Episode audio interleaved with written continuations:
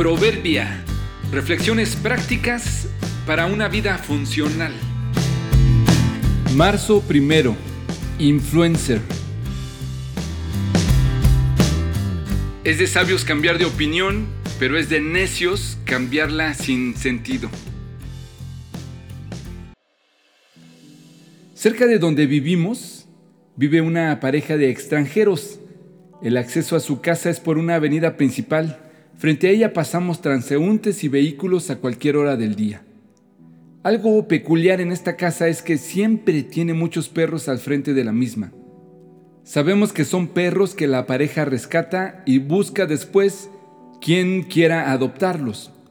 Por lo mismo, no siempre son los mismos perros, excepto dos que parecen ser los primeros que llevan ahí mucho más tiempo, que son extremadamente escandalosos. Me ha llamado mucho la atención que cada perro que llega a esa casa, sin importar el tamaño y la edad, solo necesita un poco de tiempo para adaptarse a los dos originales. Te acercas a la reja o pasas por el frente y comienzan todos, todos a ladrar con actitud muy agresiva. Interesantemente, no todos los que van llegando son ladradores. Solo es cuestión de tiempo para que se vuelvan agresivos y ladradores. Corren uno detrás de otro, de un lado para otro. No hay razón de hacerlo. No tiene sentido.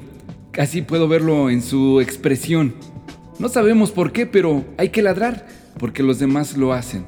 Aunque esto sea demasiado desgastante. Por acá en el mundo de los humanos suele pasar de forma similar. Los que no se detienen suficiente a pensar y decidir terminan siguiendo las mañas y las tendencias de los demás. Observa en la oficina cómo el recién llegado es cumplido y esforzado. A él lo dejaron de guardia mientras los demás tomaban vacaciones. Después de un tiempo, ya sabe cómo hacer trampa y justificarse. Observa cómo los que no se mantienen con entusiasmo y confiando en Dios se contagian rápido con los que se deprimen. Los quejumbrosos y bravucones quieren persuadir a los que no son a estarse quejando y hacer grilla.